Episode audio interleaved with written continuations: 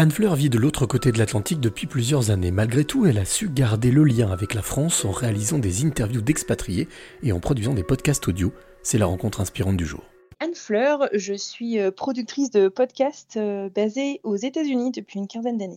Productrice de podcasts basée aux États-Unis. Alors déjà première question, comment t'es venue cette envie de produire du podcast? J'ai découvert le monde de la radio et le monde du son pendant mes études d'ingénieur euh, bah, il y a un peu plus de 15 ans. Et donc j'ai tenu une émission de radio pendant deux ans, je crois, pendant mes études.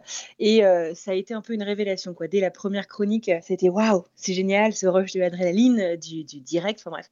Et puis progressivement euh, j'ai appris un peu à travailler le son, j'ai fait pas mal de voix off. Et puis j'ai déménagé aux États-Unis, j'ai pas pu bah, continuer euh, en plus de mon boulot d'ingénieur euh, de l'époque euh, en tant que bah voilà je pouvais pas faire de radio j'avais pas vraiment de formation pour non plus. Donc j'ai un petit peu mis ça de côté je continuais à faire des trucs un peu pour le fun pour mes amis pour ma famille. Mais voilà sans grande prétention. Et puis lors d'un de mes derniers jobs salariés en 2019 j'ai dû en fait créer un podcast pour une université qui s'appelle le MIT et donc c'est une université qui a beaucoup de podcasts ils ont une grosse stratégie podcast. Et donc c'était une belle opportunité de me faire former bah, de créer un podcast un peu euh, comme ils disent ici, from scratch, donc de, de, zéro, du début. Et en fait, bah, j'ai remis la main dedans et j'en suis jamais ressortie. quoi. c'est un petit peu comme ça que ça s'est fait. C'est ce que tu expliquais il y a quelques instants. Tu, à la base, c'est pas du tout ta formation. Hein. Euh, tu as fait, tu fais une école d'ingénieur. Ouais. Qu'est-ce qui te plaît euh, justement dans le fait de, de structurer, de travailler la voix et surtout de, de poser des questions et d'être en interaction avec d'autres? D'abord, je suis quelqu'un de très très curieuse. C'est même peut-être un peu une tare maintenant euh, dans, mon, entourage euh, personnel, parce que je pense que j'interroge beaucoup les gens, mais parce que je suis intéressée. Je suis très curieuse en fait des histoires de vie, de comment est-ce qu'on arrive à prendre des décisions, de comment est-ce qu'on crée euh, avec un de mes podcasts, c'est ça, sur Génération Podcast. Comment est-ce qu'on crée Et en fait, j'essaye d'apprendre en fait de toutes ces personnes, donc au travers de l'expatriation, au travers des podcasts, qui sont un peu deux sujets que je traite en priorité. Et voilà. Et en fait, je crois que ça m'a permis aussi, tu on était en 2019. Puis euh, quelques mois après arrive 2020 avec euh, tous les événements euh, sanitaires qu'on connaît. et je crois qu'en fait ça m'a permis aussi, malgré la distance de la France, malgré bah, l'isolement qu'on a tous vécu dû au confinement en série, et bah, de garder du lien en fait avec, avec des gens, de sortir en fait un peu de chez moi sans avoir à le faire physiquement. Alors justement, tu parlais de, cette distance, puisque toi tu es de l'autre côté de l'Atlantique.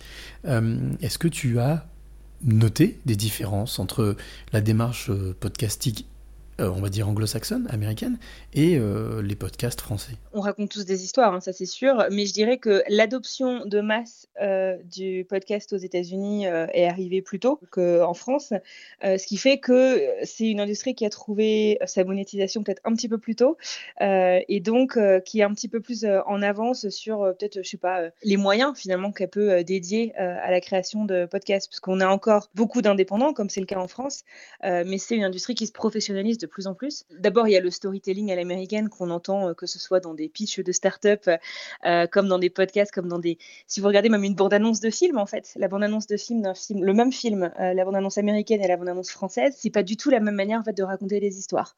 et je pense que c'est effectivement un talent que les Américains ont. J'aimerais bien apprendre. Et, voilà.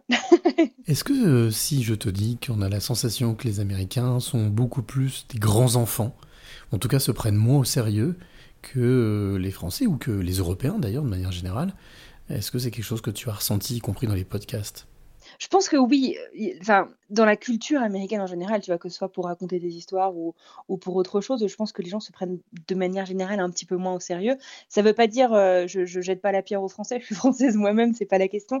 Mais je pense qu'en fait, culturellement, si tu veux, les gens sont, sont peut-être un petit peu plus accessibles dans des podcasts euh, qui sont euh, même très édités, très montés, très poussés en narration. Tu sais que y a des, c'est très écrit, etc.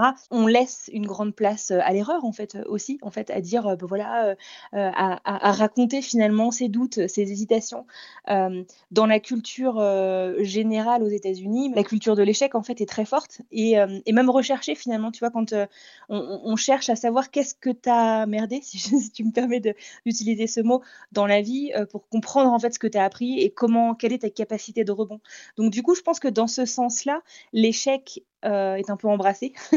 on le cherche pas absolument, mais euh, euh, en tout cas, on, on le fuit pas. Et ça permet bah, forcément de, de, se prendre peut-être un petit peu moins au sérieux et de, de revenir un peu à l'essentiel. Qu'est-ce qui t'émeut ou qu'est-ce qui peut t'émouvoir dans un podcast? Ah, c'est dur comme question.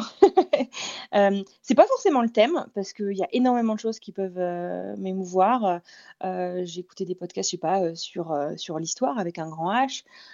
j'ai écouté des podcasts sur la, difficulté à devenir parent. Des, J'interviewe des gens sur l'expatriation quasiment tous les jours et j'ai pleuré très souvent avec des gens avec qui je parlais. Donc l'histoire est importante. Le thème, pas vraiment, mais l'histoire est très importante. Et je crois que des choses qui vont vraiment beaucoup me mouvoir, c'est des choses qui sont très incarnées finalement. C'est euh, des histoires qui sont racontées à la première personne.